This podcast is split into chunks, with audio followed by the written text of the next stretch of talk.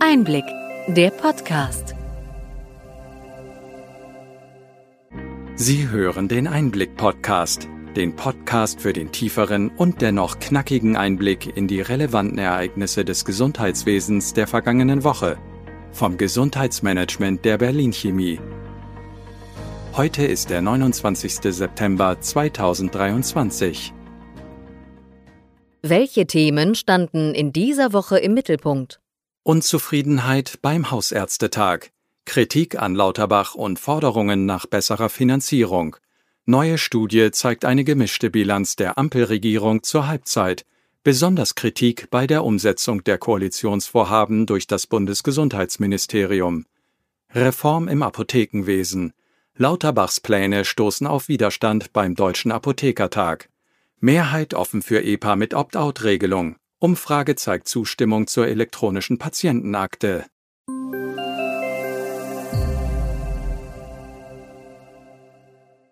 Womit starten wir? Beim 44. Hausärztetag wurde der massive Unmut auf die Politik, insbesondere auf Bundesgesundheitsminister Karl Lauterbach, spürbar. Hausärztinnen, aber auch Vertreterinnen von Kliniken äußerten ihren Unmut über die unzureichende finanzielle Unterstützung. Kliniken forderten mehr Geld und die niedergelassenen Ärztinnen monierten das Fehlen angemessener Honorare. Dr. Andreas Gassen, der Vorsitzende der Kassenärztlichen Bundesvereinigung KBV, verteidigte das erzielte Honorarergebnis, stieß jedoch auf Kritik. Die ursprüngliche Forderung war 10,2 Prozent Zuwachs für die Niedergelassenen. Am Ende konnte man sich bei 3,85 Prozent mit dem GKV-Spitzenverband einigen. Die Frustsituation unter den Hausärztinnen war deutlich spürbar. Viele sahen sich mit gestiegenen Kosten und einer fortwährenden Unterfinanzierung ihrer Praxen konfrontiert. Zudem erschwerten organisatorische Herausforderungen im Rahmen der Covid-Impfkampagne den Praxisalltag erheblich. Verbandschef Dr. Markus Bayer betonte die kritische Lage und rief zur Klärung und Unterstützung auf. Beim Hausärztetag wurden Professorin Nicola Buhlinger-Göpfert und Dr. Markus Bayer nach einer Satzungsänderung als gleichberechtigte Doppelspitze des Deutschen Hausärztinnen- und Hausärzteverbands gewählt. Die Neuaufstellung der Führungsstruktur zielt darauf ab, die Interessenvertretung der Hausärztinnen zu stärken.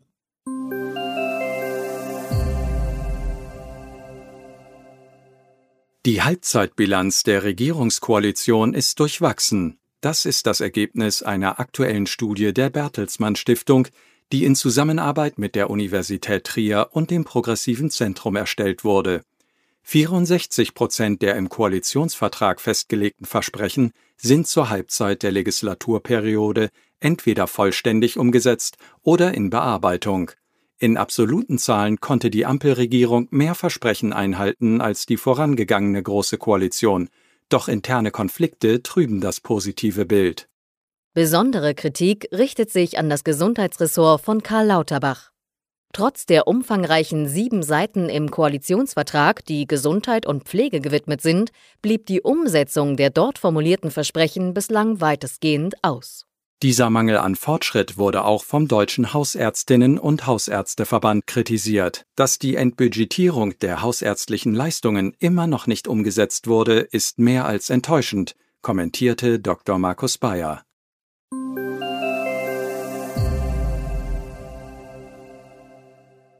Bundesgesundheitsminister Karl Lauterbach kündigte eine weitreichende Liberalisierung der Apotheken in Deutschland an.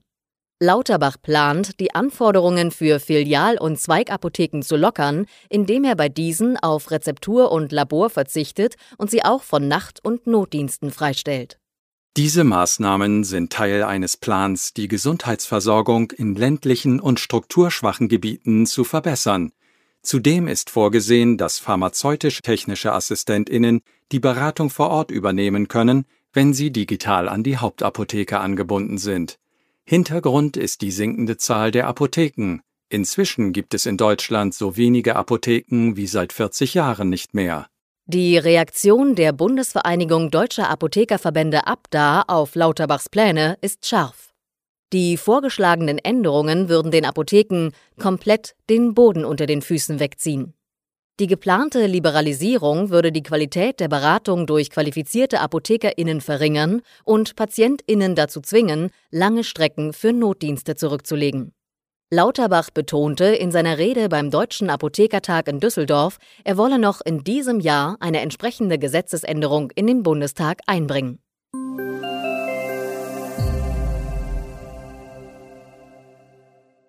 Ab 2025 werden Versicherte in Deutschland automatisch eine elektronische Patientenakte EPA erhalten, es sei denn, sie widersprechen. Das Bundesgesundheitsministerium setzt auf dieses Opt-out-Verfahren, inspiriert vom Erfolg in Österreich.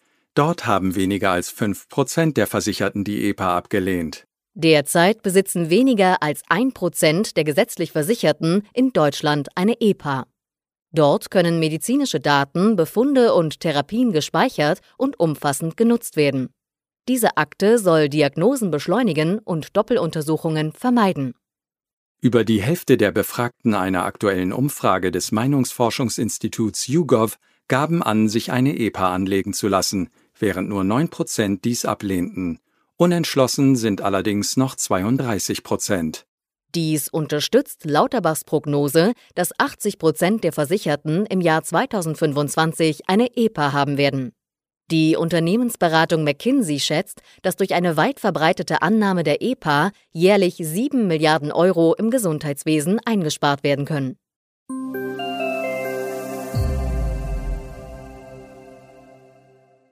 Kommen wir zum nächsten Baustein der Digitalisierungsstrategie des Bundesgesundheitsministeriums, dem E-Rezept. Das traditionelle Papierrezept sollte schon 2021 durch das E-Rezept ersetzt werden. Die Einführung des E-Rezepts stößt in der Praxis auf gemischte Reaktionen. Im Interview mit dem Fachportal Heise Online betont Stefan Schwenzer, Inhaber der Kosmos Apotheke in Bremen seit 2016 und früher Produktmanager bei einem Medizinsoftwarehersteller, die Vorteile dieses Systems. Es erleichtert den Patientinnen den Zugang zu Medikamenten, insbesondere nach Online-Sprechstunden und reduziert den Besucheraufwand in Arztpraxen. Jedoch stehen gerade Vor-Ort-Apotheken dem E-Rezept skeptischer gegenüber, während Online-Apotheken steigende Nachfragen bemerken. Schwenzer spricht von digitalen Hürden, insbesondere bei der Implementierung des E-Rezepts in Pflegeheimen. Er kritisiert den Mangel an ausreichenden Lasttests und befürchtet Probleme bei Systemausfällen. Der Apotheker plädiert für eine konzentrierte Einführung von digitalen Gesundheitslösungen. Die Politik, so argumentiert er im Interview, sollte den Fokus auf erkennbare Mehrwerte und gut durchdachte Auswahlkonzepte legen, statt auf strenge Fristen und Strafen.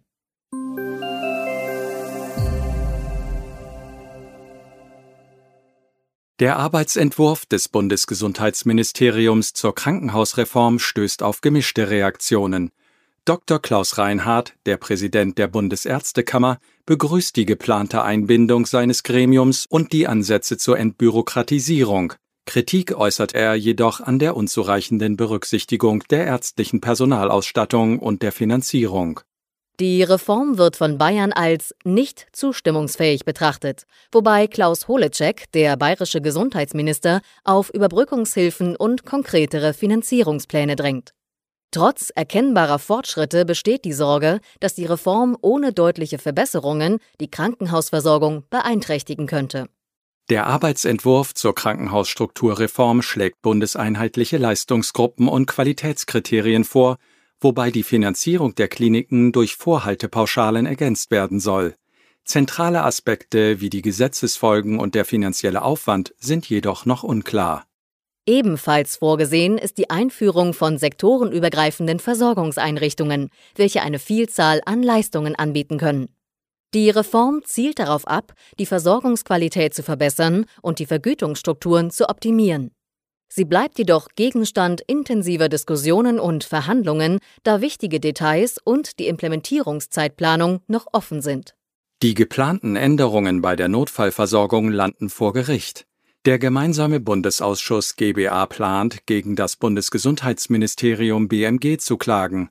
Josef Hecken, der unparteiische Vorsitzende des GBA, verkündete diese Entscheidung nach der Beanstandung des BMG bezüglich der Ersteinschätzung in der Notfallversorgung. Hecken und das Selbstverwaltungsgremium sind mit sechs der sieben beanstandeten Punkte unzufrieden und wollen diese vor dem Landessozialgericht klären lassen. Die Auseinandersetzung bedeutet, dass im Jahr 2024 keine Richtlinie zur Ersteinschätzung existieren wird. Hecken betonte, dass eine sogenannte Fortsetzungsfeststellungsklage eingeleitet würde, wenn das zugrunde liegende Gesetz geändert werden sollte, um die Ausübung der Rechtsaufsicht durch das BMG bis zum Bundessozialgericht klären zu lassen. Kritik am Vorgehen des BMG kommt nicht nur von Hecken, sondern war auch Thema bei der KBV-Vertreterversammlung. Angesichts überfüllter Notaufnahmen betonte Hecken die Notwendigkeit praktikabler Übergangslösungen. Als Beispiel nannte er vom GBA beschlossene Ersteinschätzungsverfahren für Notaufnahmen.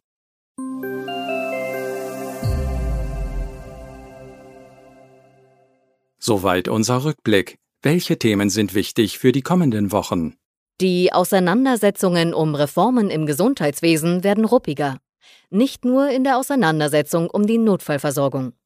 Gleichzeitig sind viele Vorhaben noch nicht umgesetzt und stehen nicht im Bundesgesetzblatt.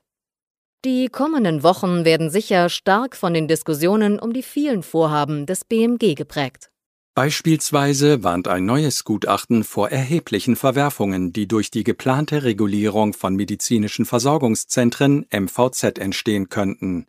ExpertInnen äußern juristische Bedenken und befürchten die Zerstörung intersektoral arbeitender Versorgungsstrukturen.